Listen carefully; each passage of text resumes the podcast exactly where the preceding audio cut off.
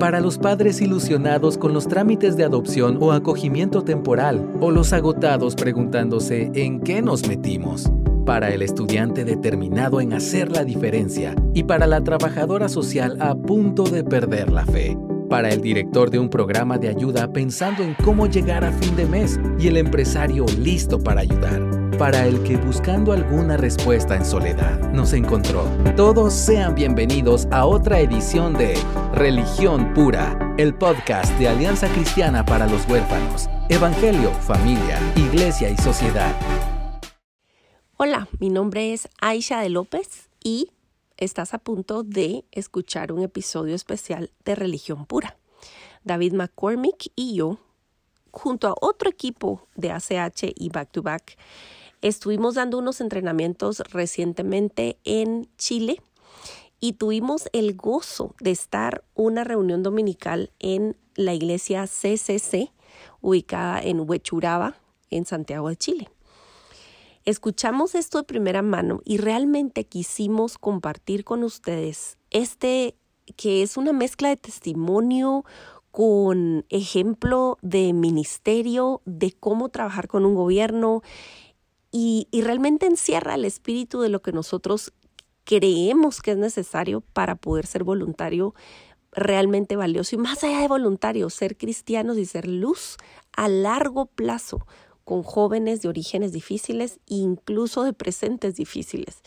Em, entonces, de verdad, disfrutamos tanto conocer la obra de Dios a través del ministerio Somos Parte, que quisimos presentárselos.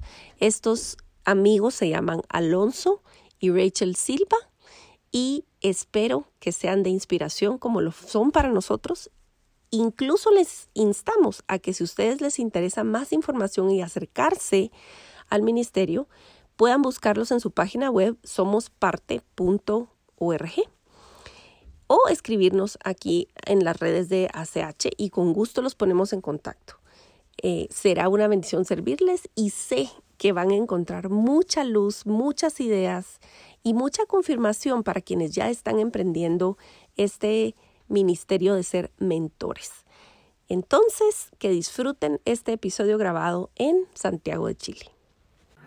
Anhelábamos este momento, este momento, estar acá compartiendo con esta hermosa familia de fe, CCC, Huechuraba, y poder agradecerles, agradecerles. Anhelábamos y soñábamos con este momento. Soñábamos con sueños que venían de, de Dios Padre cuando, cuando no había certeza de nada cuando mi cáncer ya estaba en, fase 4 y médicamente la, esperanza era muy poca. Se hablaba de cuidados paliativos probablemente. Pero tuvimos un sueño donde en un tiempo no sabíamos cuándo íbamos a estar dando testimonio en iglesias como esta, con familia, dando testimonio de lo que Dios hace en nuestras vidas, en otras vidas, como vamos a hablar y seguir soñando con lo que Él hará, con lo que Él hará. Gracias Iglesia por su oración. Robinson nos contaba muchas veces, estamos orando por ti hermano. Amigo, estamos orando por usted en este momento, el grupo Mujeres.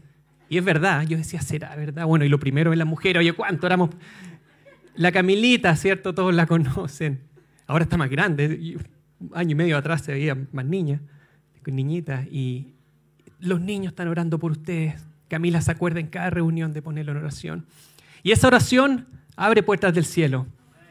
Y no solamente Dios me sanó, nos sanó, y sigue sanando, sino que nos está preparando, pasando por fuego para dar mayor gloria. No significa que haya que pasar por un cáncer. Él es soberano. Pero cuando hay un llamado y estamos dispuestos, Él hace lo que permite lo que tenga que permitir, hace lo que tenga que hacer para trabajar nuestros corazones. Para su gloria, para su gloria. A veces sí hablo, cuando me da el micrófono. Pero también queríamos honrar a, a Coto, a, Marcela, a Vero, que representa varios voluntarios que, que ustedes saben lo que duro fue la pandemia pandemia, más cáncer, más duro aún, y levantaron nuestro brazo. Nosotros estamos acá por oraciones de ustedes, por oraciones de, de esta casa. Y, todo lo que van a escuchar ahora es también parte, de, ustedes ya son parte, tal vez no lo saben, pero ya han sido parte y van a seguir siendo parte. Y, que este mismo ministerio siguió a través, cuando nos, nosotros estábamos débiles, um, cuando la pandemia nos encerró, esto siguió, no paró, y es por ustedes también. Entonces, muchas gracias por perseverar. Estamos acá realmente porque vamos por más. Y para ir por más necesitamos a cada uno de ustedes. Entonces queremos que sepan lo que ya han estado haciendo parte para que juntos podamos ir por más. Hay una palabra para ustedes, iglesia. CCC Huichuraba, que está en Salmo 147, del 3 al 5 esta versión NTV. Cambia bastante las versiones para que nos asusten y digan, no, está inventando otra cosa. Dice, Él sana a los de corazón quebrantado y les venda las heridas. Cuenta las estrellas y llama a cada una por su nombre. ¡Cuán grande nuestro Señor! Su poder es absoluto. Su comprensión excede todo entendimiento. Iglesia de Huechuraba, acá veo lleno de corazones quebrantados, en los cuales Dios ha sanado heridas. Y así están llamados a hacer lo mismo con muchas personas más.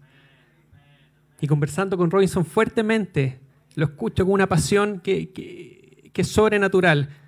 Este lugar prontamente va a quedar pequeño. Y muchos lo saben. Yo solamente de afuera vengo a reafirmarlo. Pero no solo por, por hacer número, sino para reflejar la gloria de Dios. Y muchas, muchas más personas, y niños, niñas, adolescentes también, por el cual el mundo no pone mucha confianza, llegarán acá. Y mostrarán la gloria de Dios, siendo parte del ayudamiento que tanto clamamos y anhelamos.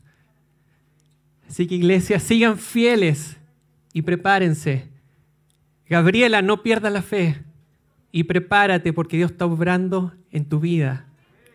Para testimonio de muchos, de muchos. Vamos a entrar en materia. Seguir. Somos parte, somos parte. Bien, Robinson hizo una introducción. Esperanza y familia, mantengan esas dos palabras en mente, en mente. Vamos a ver cómo funciona esto. Un segundo, que esto al inicio es clave. A ver. No llega, parece.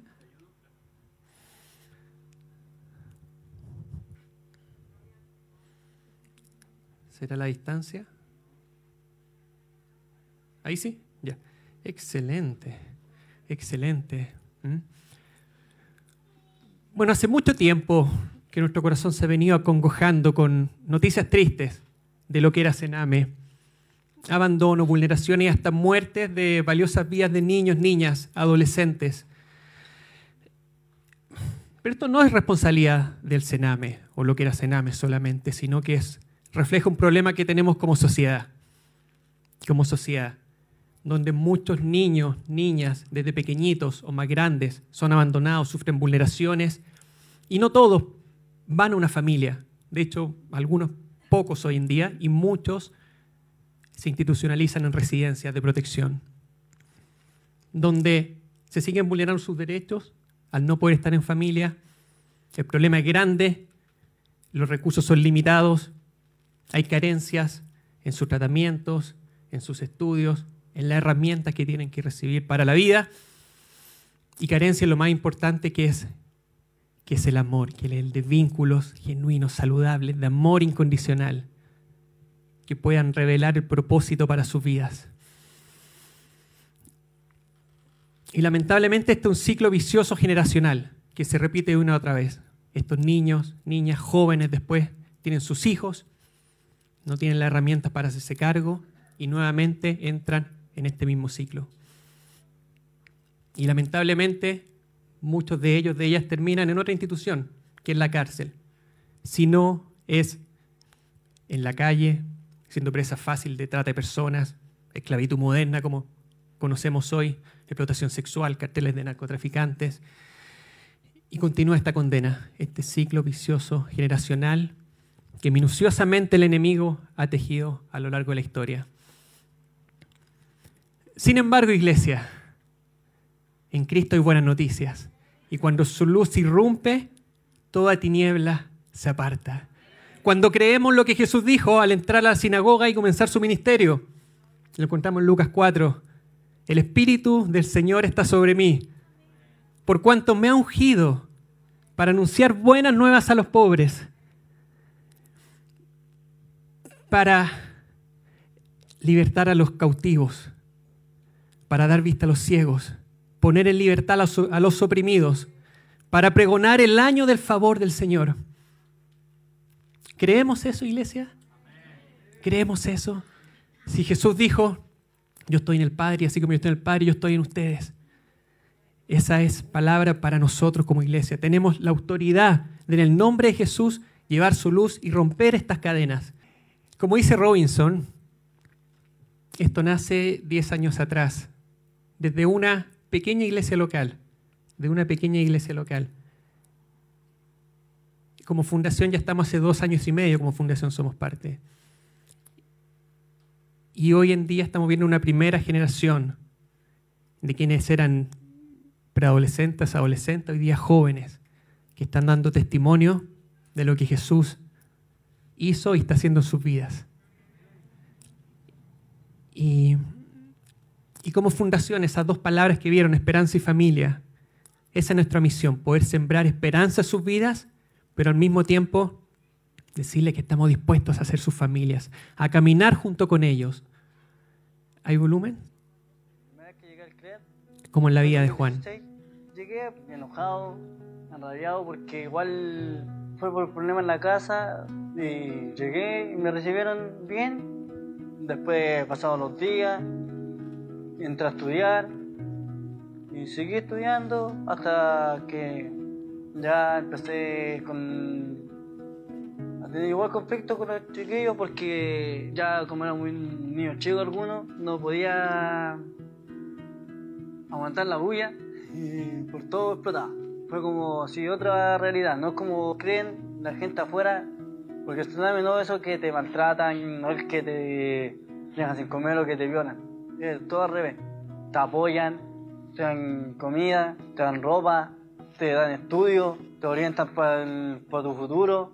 Desde que Áncora apareció, la iglesia Áncora apareció por primera vez, me sentí que desde ese entonces el, mi pasado quedó atrás. Eh, gracias a ellos por apoyarme, darme todo su cariño y su consejo, por lograr hacer lo que estoy haciendo ahora. Cuando salí de Sename y me metí al servicio, más que nada era un sueño que tenía desde mi infancia y logré seguir y los estudios, quiero terminarlo, ser otra persona, tener su, un trabajo estable, ser eh, respetable y lograr ser más que, más que lo que fue mi papá. Dios ha sanado mi herida desde que lo acepté como mi salvador. Cada vez que leo la Biblia encuentro más respuestas a las preguntas que me he hecho. Gracias a esas respuestas me he podido más focalizar en lo que quiero y en mi futuro. Yo soy uno de los chicos que estoy en Sename. Y aún así seguí, seguí, tirando para arriba, seguí apoyando, con el apoyo de todos los tíos, con, con las orientaciones de los tíos de la iglesia, con, los de, con la iglesia de queda Boom. Y insisto a los chicos que tienen conflicto o están en haber que está yo, que si tienen un sueño, que luchen por esos sueños y no se queden en atrás. Luchen por lograr lo que quieren.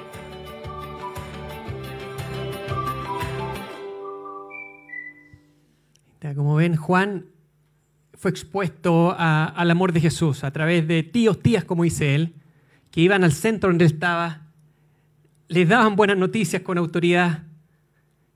Empezó a seguir a Jesús, se empezó a congregar en una iglesia cercana al centro donde él residía, que también una iglesia que, en ese momento trabajaba junto, junto a la fundación, y empezó a hacer comunidad. Salió, cumplió la mayoría de edad, se reconcilió con su familia, como pueden ver, con quienes caminaba ahí, y, fue al ejército.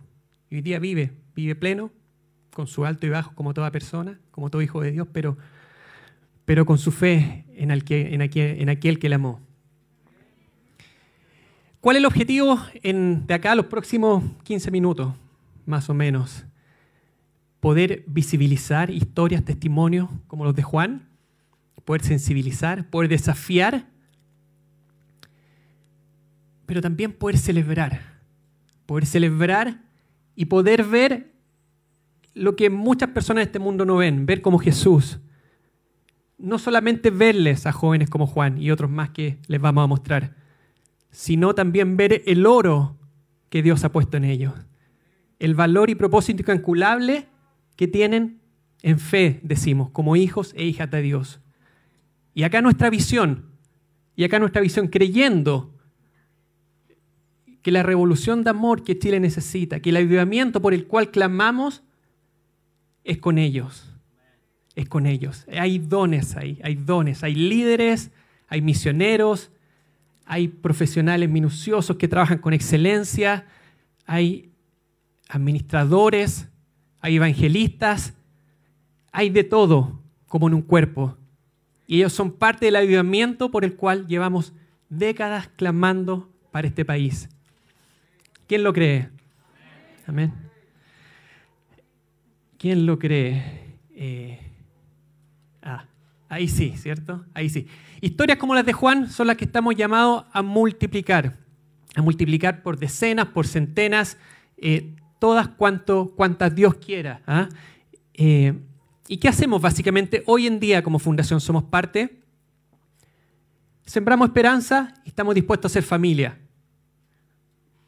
Hoy en día, para 120 adolescentes que están en las nuevas residencias de protección de lo que hoy es Mejor Niñez, en seis comunas de Santiago, de región metropolitana, que ya se están abriendo y ya estamos trabajando en varias de esas residencias. Y cómo a través de dos programas muy concretos, que son talleres grupales, donde compartimos durante el año del fruto del Espíritu, del amor, la alegría, la paz, la paciencia, y así hasta el dominio propio, y mentorías uno a uno, un programa de conectores que llamamos, para poder conectar uno a uno en sus vidas, caminar juntos con ellos, juntos con ellas, disipularles y, ayudar en su proceso reparatorio, sanar sus heridas y que Dios pueda cumplirlos, para que Dios cumpla los sueños que Él tiene maravillosos para ellos. Y gracias a ese vínculo, poder acompañarles en la transición a la vida autónoma e independiente, lo cual es un inmenso vacío política pública. Prácticamente no hay programas, hay muy poco interés y ahí estamos llamados como iglesia para decir, hey, hey, hey, hey, hey, ellos, ellas son coherederos juntos con nosotros, son nuestra familia, son nuestros hermanos y les vamos a acompañar y les vamos a amar incondicionalmente cueste lo que cueste, cueste lo que cueste. Talleres, ahí pueden ver, un taller tipo, invitamos a voluntarios, voluntarios, pongan atención acá, acá se pueden encender corazones, llamados, a servir una vez al mes. ¿Ah? Después pueden profundizar con la Verito, con la Jessica, ¿cierto? Con Paulina, una vez al mes. Pero ¿qué significa preparar un taller con excelencia, con un equipo de trabajo y estar visitando constantemente todos los meses el mismo grupo de adolescentes? y, desde ahí poder conectar, generar relaciones. Nosotros como fundación lo hacemos dos veces al mes, pero el compromiso para el voluntario es una vez al mes. Y una vez que se sirve de manera comprometida durante un año, se puede optar a lo que es ser, eh, podemos seguir por favor, a lo que, a lo que es ser eh, mentores, ¿ah? mentores conectores, que ya una relación personal. Puede poner los talleres, talleres de conversación, se se expone la palabra, se, conversa libremente, salen preguntas muy interesantes. Eh, sigamos. Actividades lúdicas, ¿no es cierto? Por favor, sigamos adelante. Juegos. A ver. Ah, ya está funcionando, creo. Gloria a Dios. Ahí sí. Juegos, ¿ah? La verdad se pasa muy bien, se pasa muy bien. Y una vez que se sirve comprometidamente, a lo menos por un año, se puede optar ya el acompañamiento uno a uno, este programa de conectores que llamamos. ¿ah? Ahí está Samira con, con Dani, que son parte del directorio. Sami es psicóloga, experta en infancia, adolescencia, un corazón hermoso. Dani, eh, un hombre ahí con ingeniero comercial, con su MBA, típico perfil de negocio, son parte de nuestro directorio. Y Samira ha estado desarrollando también con apoyo. Es lindo porque nos acompaña, me estoy yendo un poco por las ramas, pero al contexto, nos acompaña Aicha y nos acompaña David, que vienen de Guatemala. ¿Pueden, ¿Pueden levantar la mano para que lo identifiquen? Lindos hijos de Dios, que vienen de Guatemala para poder conectar con Chile, poder hacer capacitaciones, compartir su experiencia, apasionados por la infancia y la adolescencia vulnerada en Latinoamérica. Junto con toda esta red, nos han apoyado a nosotros a desarrollar este programa de conectores uno a uno, de, acompañamiento. Pueden ver este caso, ¿cierto? Jime con, con Mailene, una chica haitiana solita, solita en Chile. Pueden su postura rígida en ese momento, un poco distante, la conoció en los talleres, dispuesta a ser su, su mentora, su discipuladora de alguna forma. Y, y, esa relación fue cambiando, y era más alegre, y había más confianza. Todavía esto en, la residencia. Ya veía un, una, una, una persona, tercera significativa, como se llama, en la cual puede confiar eh, empezó a sanar la herida de su corazón, incluso permitió que Maileni se reconciliara con su madre, con su madre que estaba fuera de Chile, pudieron reconciliarse y a mirarla con, con amor. Y así Jimena fue acompañando todos los procesos de su vida, su graduación de su escuela técnica, eh, asesorar para poder tener un, una prim, primera eh, apronta a lo que es el mundo laboral y así. Maileni tiene sueños de estudiar leyes, yo creo que lo va a lograr o otra cosa, tiene una capacidad hermosa, pero sobre todo un corazón lindo para Jesús, para servir. Y ella como abogada quiere ayudar casos, muchos casos como por los cuales ella, ella estuvo, ella pasó. Eh, un hermoso corazón. La revolución de amor que necesitamos es con jóvenes como Maileni, ¿eh? jóvenes como Maileni. Ahora les quiero contar tanto un poco mi testimonio, pero también de una chica preciosa, esta es la Natalie Quintana, y, ella, yo la conocí en el, en el, centro a los 16 años. Ella no tiene familia, no, no te podría decir quién es su familia, su papá falleció. Ella realmente ha sido criada por el Estado, desde los cuatro años hasta en hogares. Y, y cuando yo la conocí, vi inmediatamente una mujer dura, una niña realmente se, se, había tenido como una coraza para protegerla porque había sido abandonada tantas veces. Um, pero ella nunca va a olvidar, me dijo, yo sé que voy a seguir adelante y lo voy a hacer por mi propia fuerza. Ella estaba segura que iba a seguir, pero ella sentía súper sola. Y lo único que yo dije, que yo, yo sé que hay una mujer preciosa ahí bajo toda esa dureza y yo voy a estar ahí al lado tuyo. Es lo único que, que te puedo decir. No sé cómo lo vamos a hacer, pero lo vamos a hacer juntos. Conocí, fui conociéndola en los talleres todos los sábados que iba para allá y después a los 17 años empecé a mentorearla.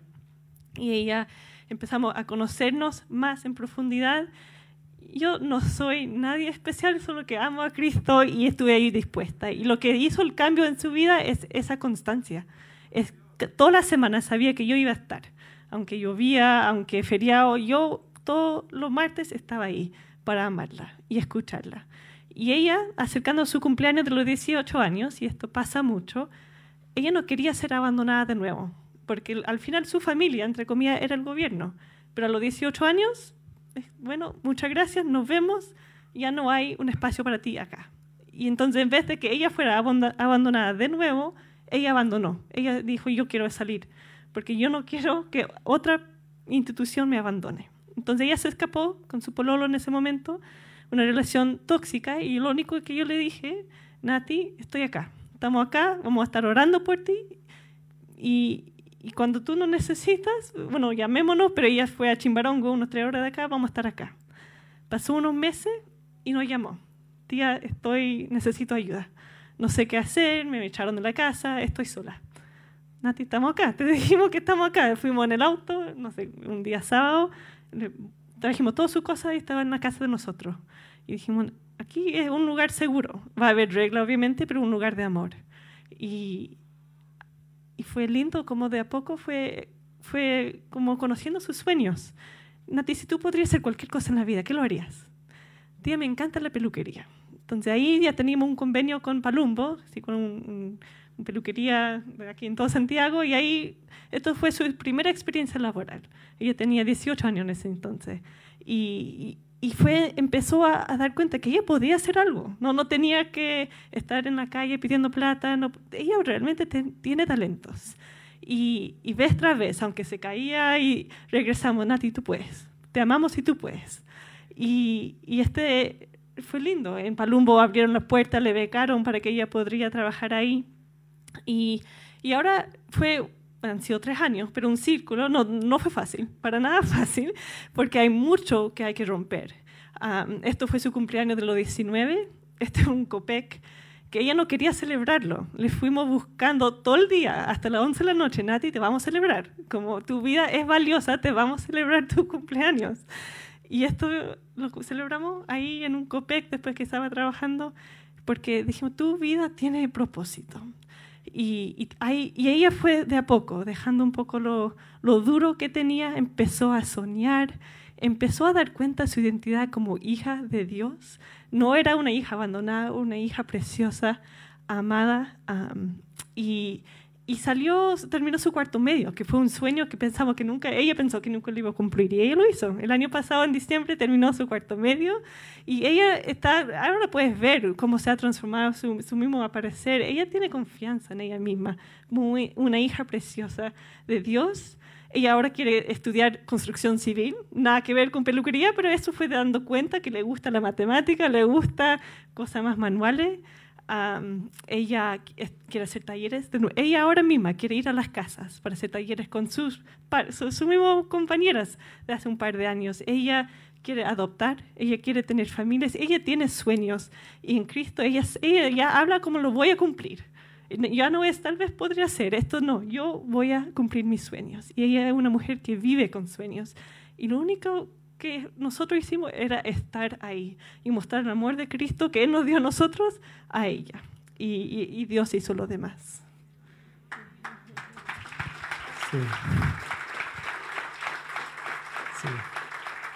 Somos familia para, en Cristo para ser familia. Suena algo obvio, pero, pero eso es. Eso es, para ser familia y aún más para quienes están solos, solas. Lo que planteamos es un vínculo progresivo, un vínculo progresivo de amor incondicional, en un espacio donde no, hoy día no hay muchas soluciones, no hay muchas soluciones. Nati, el caso de Natalie, por ejemplo, pasó por intentos, e, este tira y afloja ¿ah? de su familia de origen, su mamá, que ya estaba en el hogar mucho tiempo, pero la mamá no podía hacer cargo, pero tampoco quería darla en adopción. Y así pasó el tiempo, más grandecito hubieron intentos de adopción, pero fueron frustrados y quedó institucionalizada toda su vida. Jóvenes como Natalie hay muchos. Quisiéramos que fueran menos, pero es muy probable que residencias y sobre todo para adolescentes siempre hayan. Esperemos que el número vaya reduciendo en este país. Hoy día hay alrededor de 4.000 adolescentes en residencia de protección. Esperamos que se reduzca, pero quienes estén tenemos que estar dispuestos a amarles, ayudarles y buscar la manera de ser familia. Acá hay una forma, Dios guía, pero un vínculo progresivo. Vincularse primeramente a través de un taller, una vez al mes, empezar a reconocerse, tío, tía, ya no el tío, tía genérico, o papi, mami, no, tío Robinson. Y ya sabe que tío Robinson es pastor, que tiene una familia, que esto, lo otro. Uy, Robinson, quiero empezar a acompañar a este joven ya uno a uno, y hay un vínculo generado, se profundiza. Después Robinson abre la gran red que tiene su iglesia. Y este joven tiene muchos otros tíos y tíos con distintos dones, capacidades, talentos que pueden ayudarle y ayudarla a florecer en la vida. Y así. Y se rompe ese ciclo vicioso generacional y se transforma en un círculo, virtuoso gracias al amor de Jesús expresado en nosotros, su iglesia. En nosotros, su iglesia. Y eso es lo que estamos proponiendo, de hecho, como política pública.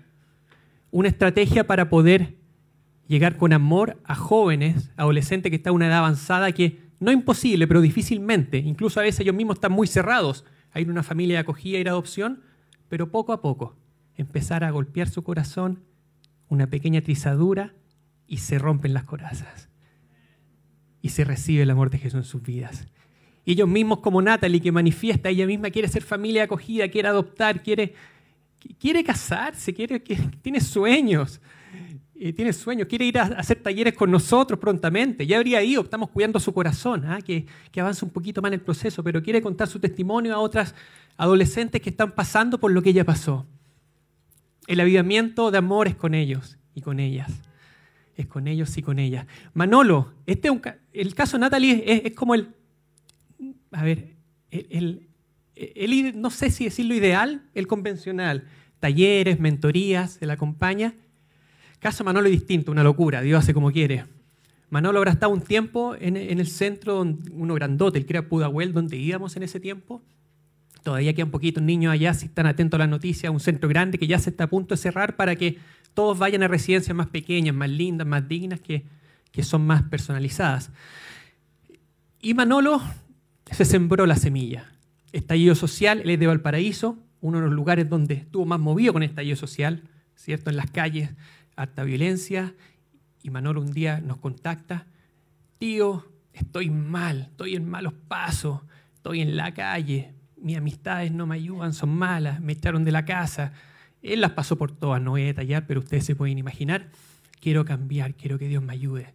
Yo estaba en Valparaíso, eh, yo no estaba muy bien, no estaba bien personalmente. Antes del cáncer estábamos pasando por una crisis matrimonial con Rachel. Y bueno, lo dejo hasta ahí. Eso daba un mensaje entero, la verdad. Eh, y que hago contacto a un amigo, conocido la verdad en ese momento, Rodolfo, que es un pastor que está en Valparaíso, o en la zona. Tengo este caso, Rodolfo. Puedes contactarte con él, pero por supuesto, hermano, y me manda esta foto a las dos horas. Estoy con Manolo, él se conmigo. Él es pastor y tienen una casa acogida para, hombres mayores, pero acá lo vamos a coger, lo vamos a amar. Ahí quedamos. Pasó una semana, llama Manolo. ¿Cómo estáis, Manolo? Tío, ¿sabe que ayer estábamos con los hermanos lavando en la iglesia? y entró un fuego en mi corazón. Yo creo que fue el Espíritu Santo. No podía parar de llorar, de llorar. Y me sentía libre, livianito. Tanto así que me levanté temprano, un día en la mañana, fui para la plaza y no paraba de hablar a la gente de Jesús. Hay una señora que estaba con las bolsas a cruzar y tuvimos, nos quedamos como una hora conversando porque me puse a orar con ella, recibió a Jesús en su corazón. Después fui y me contó como cuatro historias así hasta que llegó donde su mamá a pedirle perdón y empezó una reconciliación. Yo en ese momento estaba en la cama para atrás, estaba mudo y él me, tío, ¿está ahí? ¿Me está escuchando? Sí, estaba impactado realmente. E, era cuál historia en Hechos los Apóstoles, el Espíritu Santo obrando con poder en un joven no educado, en un joven que, que ni siquiera había alcanzado a estudiar mucho la, la palabra hasta ese momento. Y el Espíritu Santo lo estaba usando con poder el avivamiento es con ellos. Fue, fue tan, tan así que él me dijo, yo para el 2020, esto fue a fin del 2019, ¿sabe cuál es mi oración, tío? Mi oración es que Dios me dé todo lo que Él quiera. Yo voy para donde sea, voy a todas. Todo lo que Él quiera yo lo recibo. Y eso me conmovió tanto que fue mi oración. Empezó a ser mi oración. Y llorando le conté a Rachel después, sale esta conversación con Manuel. Y le decía, Dios, dame, rompe lo que tengas que romper, cueste lo que cueste. Después me traslado unos meses más adelante, la noticia, el diagnóstico del cáncer avanzado. Abrí los ojos al día siguiente, lloramos lo que teníamos que llorar ese día, el diagnóstico. Y recordé esa oración y recordé la historia de Manolo. Y fue tan evidente, esto es para la gloria de Dios. Esto es para la gloria de Dios. Y hubo una fe sobrenatural, sobrenatural ustedes tal vez nos vieron dando testimonio en plena pandemia, por, por videos, por... Era una fe sobrenatural. Y Dios usó las palabras de este joven para impactar mi vida, impactar nuestras vidas, para sumar a un avivamiento de amor y poder en el nombre de Jesús. Hoy día Manolo está en, en, en Arica, volvió, reconcilió su relación con su familia paterna, forma parte de una iglesia, está trabajando, quiere seguir estudiando está viviendo y viviendo con propósito. Tal así que nosotros hacemos, hacíamos, hicimos, no, este año no hicimos paseo, antes, el mundo prepandemia, ¿cierto? Hacíamos paseo todos los veranos y aprovechamos hacer bautizos, con quienes veníamos sembrando durante todo el año. Y, Manuel fue el predicador previo al bautizo. Eh, vamos a ver si ahí sale el video. No, ahí le puede poner play, parece. Y él fue el predicador previo al bautizo, ¿ah? predicándole a, a sus hermanos menores. Algunos de los chiquillos me conocen a como era, a como era y a como soy ahora, porque el Señor hace obra en los corazones cada uno de nosotros, el Señor tiene un futuro para todos ustedes. Yo quería darle las gracias a los que me apoyaron, porque nunca me dejaron. Y a darle gracias al Señor porque siempre estuvo conmigo. Y tuve una vida difícil. No quiero quitarle mucho tiempo, pero el Señor hace buena obra.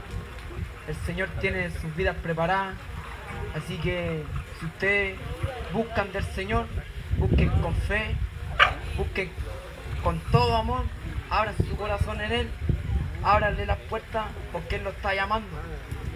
Él lo está llamando y ojalá que este 2020, 2020 sea el mejor para todos ustedes, porque el Señor le ama.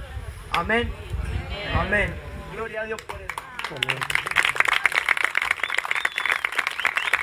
Gloria a Dios por eso. Un, un mensaje simple, concreto, efectivo, y, pero lleno de unción. Lleno de unción. Tanto así que ese día sabíamos que se iban a bautizar a hartos jóvenes. Los que venían caminando con Cristo, que, pero habían otros silenciosos que en el año recibían y, se pararon a la fila también. Que era la antimoda para ellos, pero lo hicieron con valor. eh, y ese día voluntariamente se bautizaron 29 jóvenes. 29 jóvenes. El paseo que había sido una semana anterior, caso similar, pero con niñas, otras veintitantas, no recuerdo el número exacto. Un avivamiento, la verdad. Donde el mundo menos lo espera, Dios pone su mirada para cambiar al mundo. Para cambiar al mundo. Ya hemos hablado un poquito cómo nace todo esto, pero brevemente, ¿cierto? Brevemente, casi 10 años atrás, una pequeña iglesia local. Eso era toda la iglesia, de hecho. Iglesia Áncora, tal vez algunos la conocen, escuchado, donde nos congregamos con mi esposa ya hace, hace van a ser 7 años. Pequeñita iglesia local. Se abrió la puerta para trabajar en este centro. El crea Pugahuel en ese entonces con una, una casa de niñas, ¿ah? una casa de niñas, Proyecto Génesis se llama, porque era Casa Génesis. Historias como que nadie podía hacer nada con las niñas, se sembraba la palabra y llegaban a la semana siguiente con las bolsas llenas de vidrios, con las bolsas que se cortaban, lo entregaban a los tíos, las tías de la iglesia, ah, como, como una ofrenda, como, para, como un acto de fe, de querer seguir a Cristo. Eh, historias como los mismos funcionarios ahí de Sename, ¿qué hacen cuando llegan acá que, que hay una paz como no hay en toda la semana? Y eso mismo, a pesar de la oposición de personas que en ese momento decían, no queremos que venga a la iglesia, que, que hablen de Jesús, pero el fruto era tan evidente que a Francisco, que es parte del directorio también de Somos Parte, pastor de Áncora, parte de la fundación de todo esto, eh, le dijeron, ¿saben qué es tal el fruto?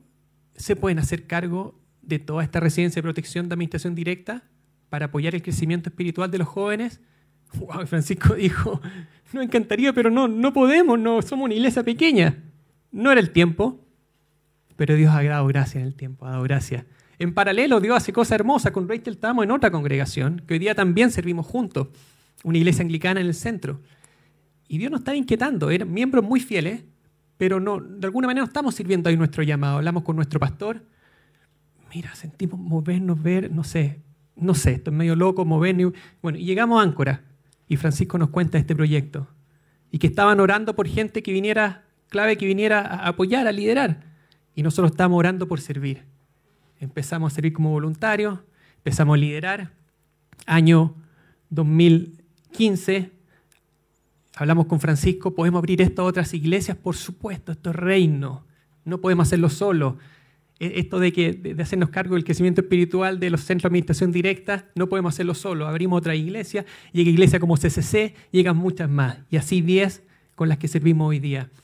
Con las que servimos hoy día. Y, y la verdad, el fruto ha sido consistente, permanente en el tiempo, y hemos visto milagro tras milagro. Ahí está en ese, en ese entonces, cuando era áncora, compartiendo Francisco con los chicos, yendo a nuestra iglesia. Eh, y acá ya con pastores, con más pastores, empapándolo de esta visión, movilizando las iglesias locales, la iglesia con mayúsculas y, y diciéndole amén. Ahí pueden ver un joven apuesto justo al frente, ¿cierto? Con barbita, ¿ah? diciendo amén a esto. Hay otros pastores más. Eh, en pandemia nos juntamos por Zoom, nos dejamos de animarnos, avivarnos, eh, de crecer juntos. Esto último fue ya post pandemia, bueno, todavía en alguna fase, ¿cierto? Eh, en la iglesia Viña Las Condes. y, planteando lo que es la visión, la visión para lo que viene, lo que viene por delante. Y así creció el grupo, creció. Hoy día somos aproximadamente 100 personas sirviendo de 10 diferentes iglesias y, y con, con un sueño hermoso de alcanzar a lo menos toda la residencia de protección de administración directa para adolescentes en lo que es este año 2022 y consolidar este modelo de vínculo progresivo. Durante pandemia hubo gracias, seguimos trabajando, a través de ahí vieron unos pendrives, se mandaban en video los talleres, se les compartía la palabra, los juegos, todo en video. Increíblemente los veían. Yo cuando aparecía, todo flaco, pelado, con ojera, tío Alonso, jóvenes que no conocía, bueno, por los videos nos conocían y así a muchos de los voluntarios. Eh, y lo esperaban, lo anhelaban, ¿ah? igual que las cosas ricas que, que les compartíamos para comer, ¿no es cierto? Y, y esto la antiguo. ¿Se han fijado que las cosas, hay cosas que, no, que siempre funcionan? Nunca va a fallar una carta, ¿ah? una carta, no hay internet, lo que sea, una carta. Motivos de oración, ¿quieres que oremos algo especial por ti? Nos mandaban cartas. Cosa curiosa, casi nunca piden por ellos, sino que piden por otros. Pedían por los tíos del mismo centro que lo acompañaban día a día y, y agradecimiento por nosotros, que nunca los hemos dejado. Y en este tiempo de pandemia, eh, único continuamos. Ellos son funcionarios, porque muestra esta foto, él es coordinador en ese lugar. En un inicio él se burlaba, se reía de, que fuéramos como iglesia y que le compartiéramos de Jesús. Después ya se empezó a reír de alegría, de gozo, de compañerismo, de hermandad. Oramos con él, nos apoyaba y, y así. Muchas historias con funcionarios también. Si bien es cierto, el foco son los niños, los adolescentes, muchos funcionarios han llegado a Cristo también en estos años. ¿ah? La pandemia Dios, fue, fiel, fue fiel, fue abriendo las fases, en la medida que eran las fases podíamos seguir, las mentorías continuar, o si no, también por videollamada, pero no se paró en todo ese tiempo, pudimos construir piscinas incluso para, para que pudieran refrescarse en el verano, en, el encierro, y Dios fue fiel. En, en plena pandemia, como dijo Rachel, eh, bueno, nosotros como parte del proyecto, ¿cierto? Líderes a media máquina o menos que eso, Dios levantó otras personas y no solamente personas, recursos también. Solamente Él lo puede hacer, Él lo puede hacer. Eh, no es propaganda política, sino solamente mostrar eh, que Dios ha puesto gracia también ante los hombres y ante gobiernos, de un lado o de otro. ¿ah? Como dice Robinson, acá ya han pasado 10 años de historia, han pasado distintos gobiernos, y acá realmente hemos visto como puerta que la abre nadie la cierra. Y estamos convencidos acá también, gobierno presente, van a seguir las puertas abiertas, lo digo con fe, eh, porque son sus planes, son sus planes. ¿ah? Estamos acá en reunión con Zoom, probablemente va a cambiar este equipo, María José Castro, la, la directora de Mejor Niñez, con un equipo de fundaciones de proyectos de infancia, adolescencia, participando de mesas de trabajo, y, ahí estamos para colaborar, no estamos para tirar tomates, para, para la crítica destructiva, estamos para amar, para colaborar, para levantar los brazos a la gran mayoría de las personas que están trabajando en este rubro, sean creyentes o no sean creyentes, pero que están con un corazón, una vocación y en un trabajo que es muy difícil. Nosotros estamos para levantar los brazos, para colaborar, para honrar como, como hijos de Dios. Este es el nuevo formato de, de residencias familiares. Son residencias lindas, hermosas, hermosas, a un lugar digno. Eh, muchas de las piezas son, son privadas, aunque es difícil, ¿ah? porque son niños jóvenes que nunca han dormido solo, entonces hasta se sienten raros y se asustan en un comienzo. Hay toda una transición. ¿ah? Eh, pero son lugares lindos, como ven, piscinas. Sin embargo, nada de esto va a surtir el efecto necesario si no hay personas como nosotros dispuestos a decirles te amamos incondicionalmente y estamos dispuestos a ser familia para ti y llevarle el amor de Dios. ¿ah? Este espacio ha generado otro tipo de cosas interesantes. Esto queda como un guiño a un anhelo nuestro. Ahí está Dylan al medio. Eh, la de blusa roja es, Carolina, muy cercana a Dylan, una voluntaria que se ha vinculado en el tiempo, muy fiel, y, y la invitó para su cumpleaños, en la misma residencia, el mismo día. Eh, cumpleaños personalizado. Dylan estaba, como ven, ahí de etiqueta para su cumpleaños, contento. Y, y, vino su abuela, su abuelita, y nosotros estábamos orando, Carolina, orando para que pudiera haber acercamiento con su familia que no existía hace años. Y apareció la abuela. Ese día se pudo orar con la abuela, se pudo llorar con la abuelita y empezó un proceso de, eh, de reunificación familiar. Que hasta hoy está difícil, pero, pero algo pasó. Algo se movió con la oración, con la perseverancia, eh, con la luz de Jesús llegando a ese lugar. Hay un anhelo de poder llegar también a las familias de origen. Hoy día no tenemos un programa para eso, pero, pero también está en el corazón. de Dios. Eh, y así, muchas historias que podemos decir, pero rápidamente, hay dones acá. Este joven Tomás es un líder, es un líder nato. Él puede movilizar masas. ¿ah? Mucha gente va a llegar a Cristo por él, no me cabe ninguna duda. ¿ah? No me cae ninguna. A mí me, me, ha tocado acompañarlo de cerca. Momento importante de oración o, comiendo en la semana, juntando a en La Vega, un rico plato. Eh, tremendo líder. ¿ah? Claudita, misericordiosa, ahí está con su mentora. Va a todas, le da lo mismo. ¿ah? Deja todo por otras personas. Quizás cómo la puede usar es tremendo. Y era caso imposible. Y hoy día está con fe caminando, viviendo, creciendo con esperanza. ¿ah? Panchito con Gerald, otro caso que está diagnosticado con todos los trastornos que uno se puede imaginar. Logró irse al ejército y tomar armas, pasar el examen psicológico y, seguir, y seguir adelante. ¿ah? Ya no solo Pancho, sino su familia también, junto con Gerald, siendo parte de eso. Eh, Paulina, su tía Paulina, una voluntaria, viajó hasta Coyhaique para acompañarlo ahí en, su ceremonia, en el servicio militar, y así, historias. ¿ah? Y con esta, esta, quedémonos con esto, porque es parte de lo que hablamos, el, el avivamiento es con ellos, eh, y Dios rompe este ciclo vicioso generacional por un ciclo virtuoso de amor en Cristo. Fresia también recibió la semilla, quedó esperando guaguita después estando eh, en Pudahuel, en el centro, y, la llevaron a un hogar de mamás jóvenes. Y tocó que en ese lugar siguieron regando la plantita, la semilla, siguieron regando. Con nosotros, no, ella eh, cariñosa todo, pero no, no caminaba con Cristo, digamos. Pero alguien siguió regando esa semilla. Y, no, bueno, y así nos contactó un día, como vieron la imagen anterior, por, por llamada de Facebook, y nos muestra su Biblia. Y está, pero canuta, canuta, súper canuta. Y tío, bauticé a mi hijo. Y miren cómo está el hijo, ¿eh? levantando la manito ahí. Se rompe el ciclo. Es una mamá amorosa que camina con el Señor, que le lee la palabra día a día, que ora por él es una evangelista. No, no, no paró hablando el Señor en, esos diez minutos que hablamos por teléfono. Y, así. y todo esto sucede con personas, corazones que se activan, que acuden al llamado. Y, y por eso estamos acá hoy, en esta mañana. Y esto no, no, es trabajo de solo Alonso y yo, no es trabajo de una iglesia, es trabajo de muchas personas, es trabajo en equipo, es trabajo de muchas iglesias donde nos unimos en amor. Da lo mismo la denominación, es Jesús que nos lleva y seguimos a Él, a donde Él nos lleva. Y te invitamos a ser parte. Necesitamos de todo y yo sé que todos tienen algo para dar, porque Dios nos dio todo. Él nos adoptó. ¿Cómo nos podemos amar con ese mismo amor de papá adoptivo a estos niños que no tienen familia? Y, hay maneras muy concretas, lo voy a eh, como listar, pero uno siendo voluntario, lo que Alonso habló, el compromiso inicial de un voluntario una vez al mes. Y el mismo sábado de todos los meses uno se compromete, se sabe, todos los sábados del, año para ir, acercarse y, amar a estos niños. Y, le invitamos, si Dios le está inquietando su corazón, que no acerca, va a ver, vamos a estar afuera, pero que realmente se comprometen como nosotros hablamos como bomberos. No, esto es voluntariado, pero es un, bombero, es un voluntariado serio. Porque si fijan en algo, lo que más cambia en la vida de estos niños es que seamos constantes. Porque han sufrido tanto abandono, no necesitan a alguien más que lo abandone. Necesitan a alguien que esté ahí constantemente, en lo alto o lo bajo, que le ame sin condición. Entonces, si Dios está llamando eso, le invitamos a ser parte como voluntariado.